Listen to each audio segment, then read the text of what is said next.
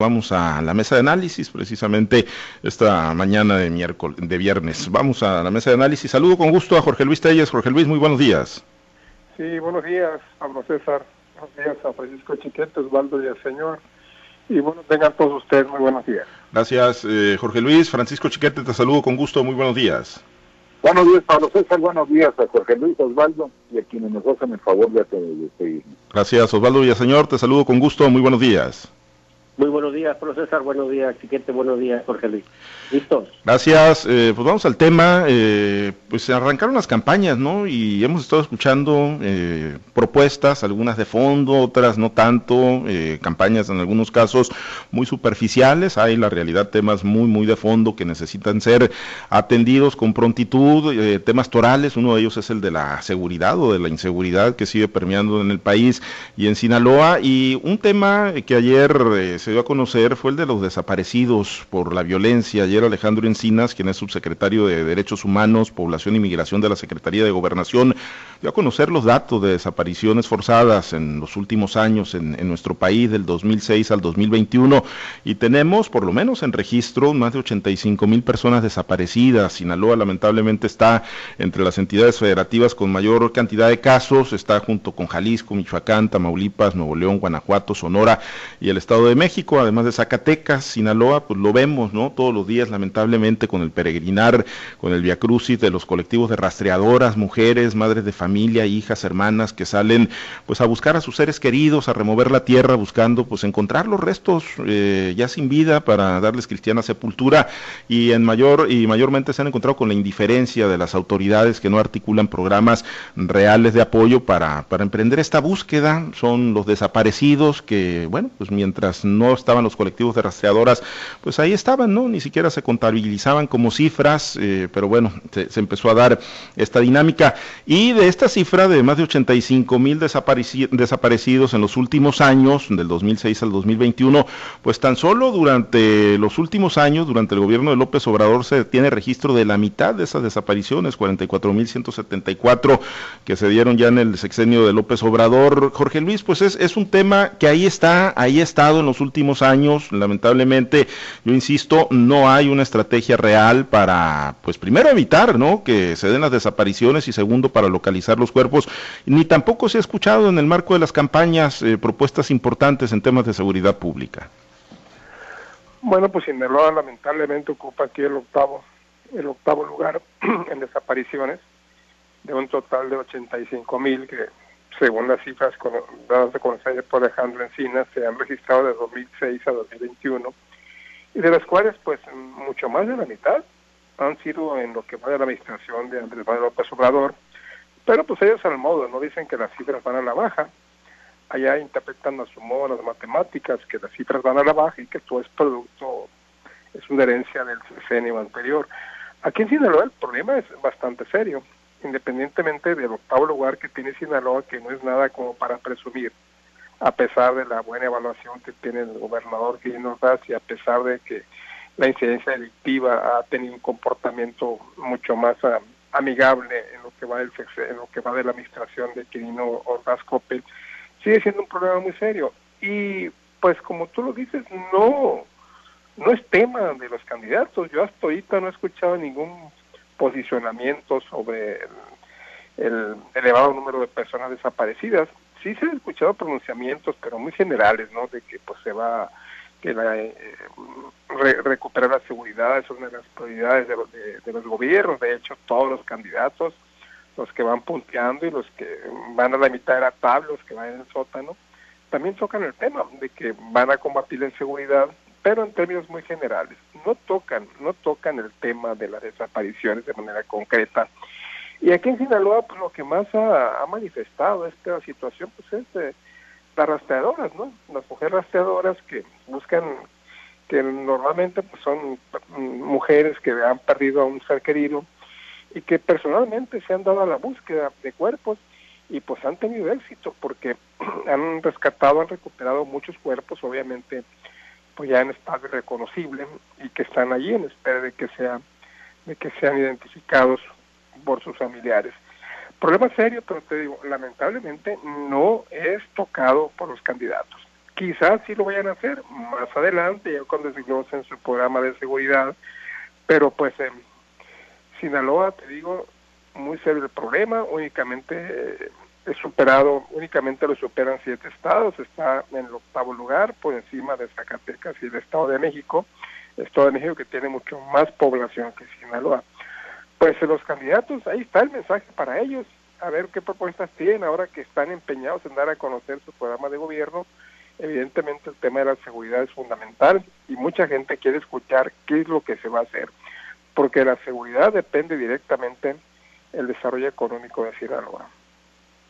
Es un tema de la más alta prioridad y yo coincido, no les hemos escuchado, estamos en el sexto día de campaña, pero no se les ha escuchado, se han escuchado otros temas, eh, desarrollo económico, trabajo, jóvenes, estancias infantiles, eh, pero el tema de la seguridad ya ha tratado de fondo, no se les ha escuchado propuestas importantes a los candidatos, Chiquete, y si no fuera por los colectivos de rastreadoras que pues han salido ya desde hace algunos años, ellas con su propia voluntad, con el corazón en la mano a buscar a sus seres queridos, pues la realidad es que pues yo creo que el tema ni siquiera sería tema en estos momentos.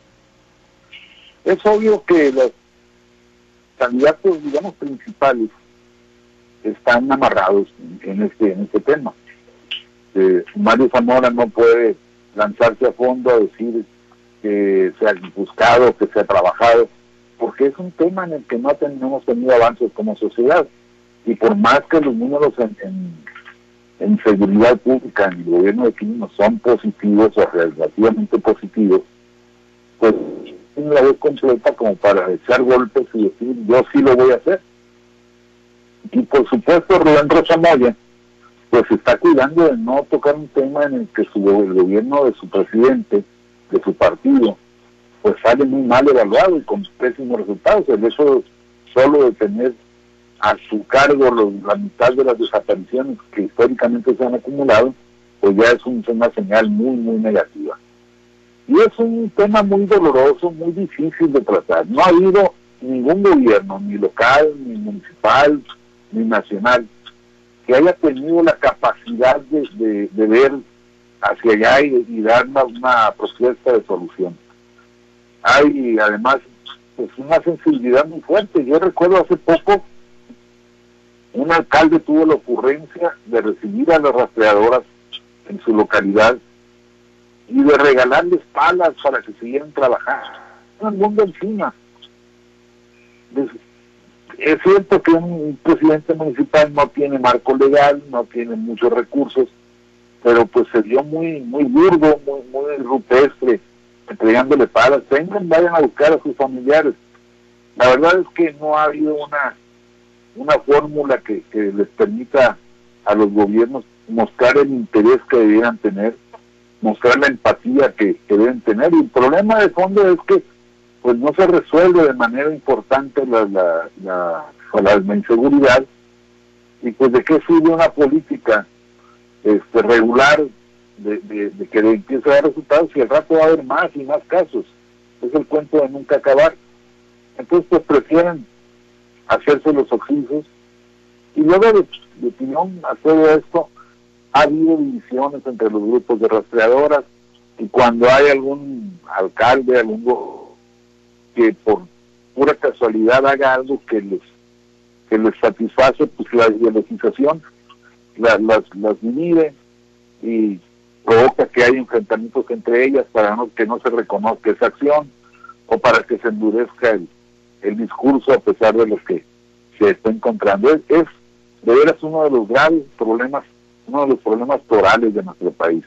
Tener esa cantidad de personas desaparecidas, pues te indica que no hay un control real de los de los territorios, que la, el crimen organizado sigue prevaleciendo sobre las autoridades y en muchos casos con la complicidad de los cuerpos de seguridad, como que lo demuestra el hecho de que Muchas de estas señoras que han encontrado trazos, que han encontrado pistas de panteones clandestinos, son amenazadas por la delincuencia.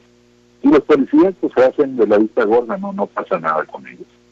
Sí, es, un problema real, es un problema que ha sido abordado con mucha indiferencia por parte de las autoridades, de los gobernantes, se voltean para otro lado ante un problema real, ¿no? Mientras no aparezcan las osamentas, pues se sienten que no tienen un, problema, pero bueno, la realidad es que ahí está y 85 mil, más de 85 mil eh, desaparecidos hablan eh, de la magnitud del problema. Y, y bueno, que a esa indiferencia de los gobernantes actuales en funciones se sume también quienes aspiran a un cargo de elección popular, pues yo creo que no habla bien de quienes están buscando el voto ciudadano, el no, eh, pues por lo menos hasta ahorita articular alguna propuesta, algún planteamiento, Osvaldo, ante uno de los temas más sentidos, ¿no? Creo que están, pues aún y cuando las eh, estadísticas y cuando los datos no les favorezcan ni en el ámbito local ni en el ámbito nacional, creo que están, pues obligados a entrarle al tema a los candidatos, Osvaldo. Pues mira, César, yo creo que lamentable la cifra preocupante la cifra, alarmante la cifra.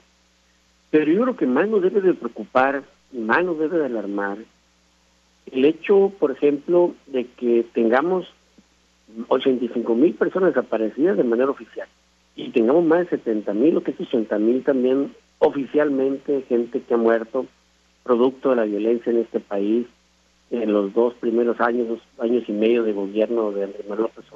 Y más preocupante pudiera ser ese informe que ha entregado precisamente eh, la, eh, la Secretaría de Estado de Estados Unidos, donde ve con preocupación, ve con alarma que el gobierno federal esté siendo omiso en su función y en su obligación que tiene también de combatir y contrarrestar a los grupos delincuenciales que son los que están generando esta alarmante cifra de desaparecidos y alarmante cifra de gente asesinada.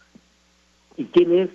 Bueno, pues es la delincuencia organizada. O sea, no es la delincuencia común la que está desapareciendo gente, no es la delincuencia común, raterillo de, de casas, habitación, por llamarlo de esa manera, para que lo entendamos mejor, los que están asesinando gente a diestra y siniestra. No, es la delincuencia organizada.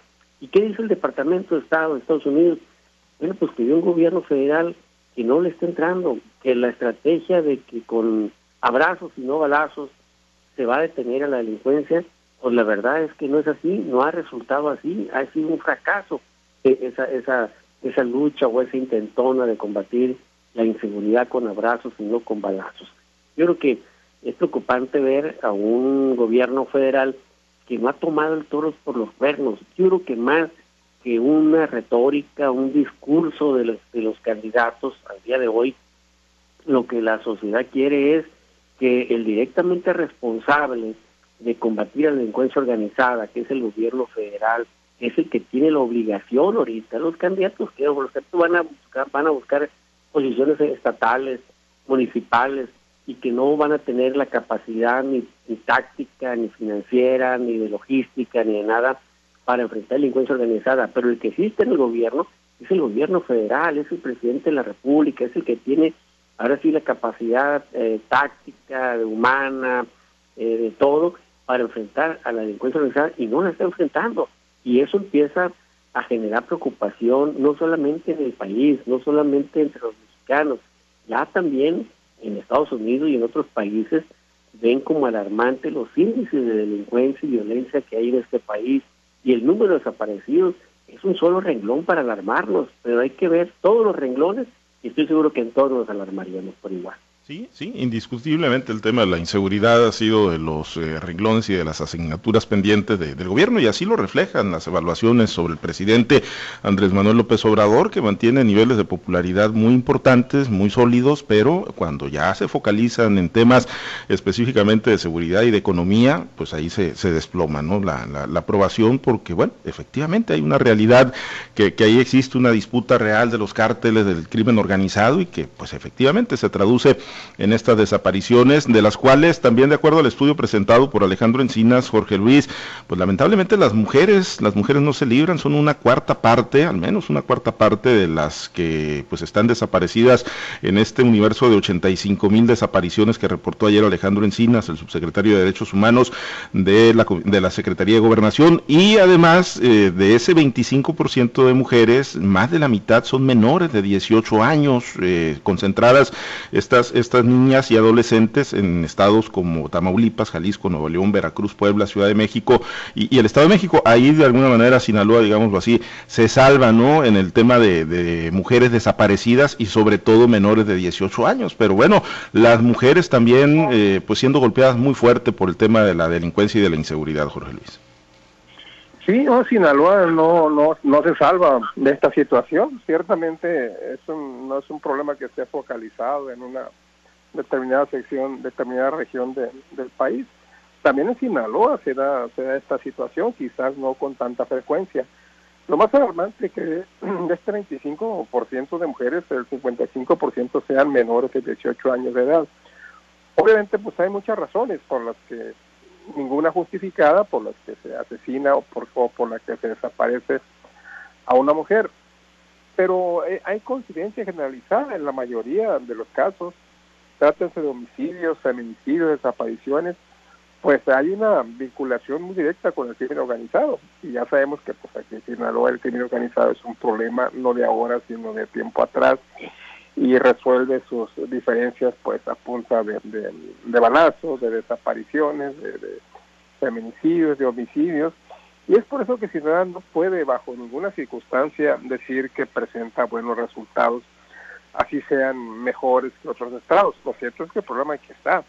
Y lo cierto es, eh, como decía ahorita Chiquete, que pues en Rocha no se alimentará el tema. ¿Por qué? Porque perjudica al gobierno federal que es directamente involucrado y en la misma situación este el candidato del PRIAN que tampoco quiere entrarle porque porque perjudica al gobernador Quirino Ordaz que ha presumido tanto sus, sus avances en materia de seguridad pública.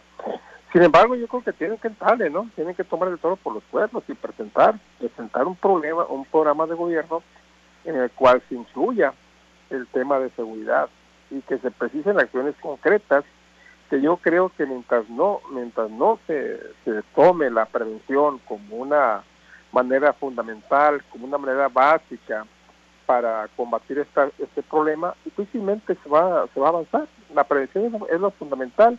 Hay que combatir, como decía el clásico, los, los, las consecuencias, no los efectos, no las causas. ¿Qué, qué origina esa, ese comportamiento? Y no únicamente equipar las policías con patrullas, eh, reforzar con los policíacos, hay guardias nacionales y todo lo que tú quieras, si el origen del problema no se ataca como debe ser, como pasa en los países civilizados donde cobra mayor importancia el combate a las causas y no a los efectos. Ojalá y los candidatos, algunos de los candidatos les caiga el 20 y dentro de su programa de gobierno que ya están prometiendo dar a conocer en unas pocas semanas más, quizás cuando estemos ya con el mes de mayo en marcha, se den a conocer qué es lo que van a hacer, porque es muy, es muy fácil decir vamos a combatir, sí, pero ¿cómo lo van a hacer?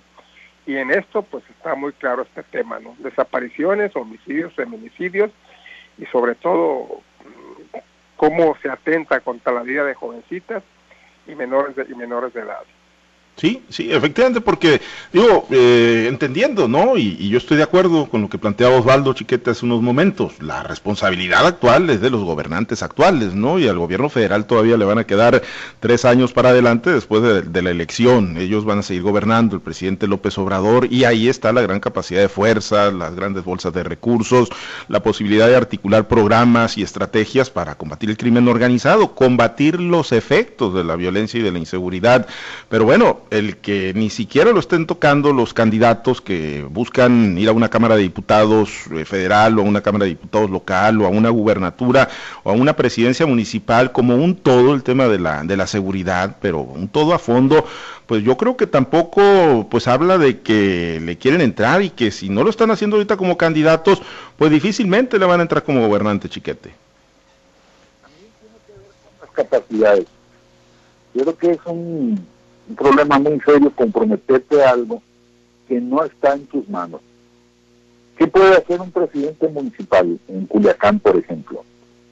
Los recursos fuertes están en manos del gobierno del Estado, pero sobre todo las decisiones, las capacidades y decisiones políticas, además de los recursos reales, están en manos del gobierno federal. Entonces tú pones a un grupo de expertos, de, técnicos, de gente de estudiosos, armar un programa de seguridad que, enfrente las situaciones sociológicas, las situaciones humanas, todo, todo. Y, y al final, ¿qué va a pasar? Que te vas a quedar con él, porque el gobierno federal te va a decir, esto es cuestión de abrazos y no de balazos.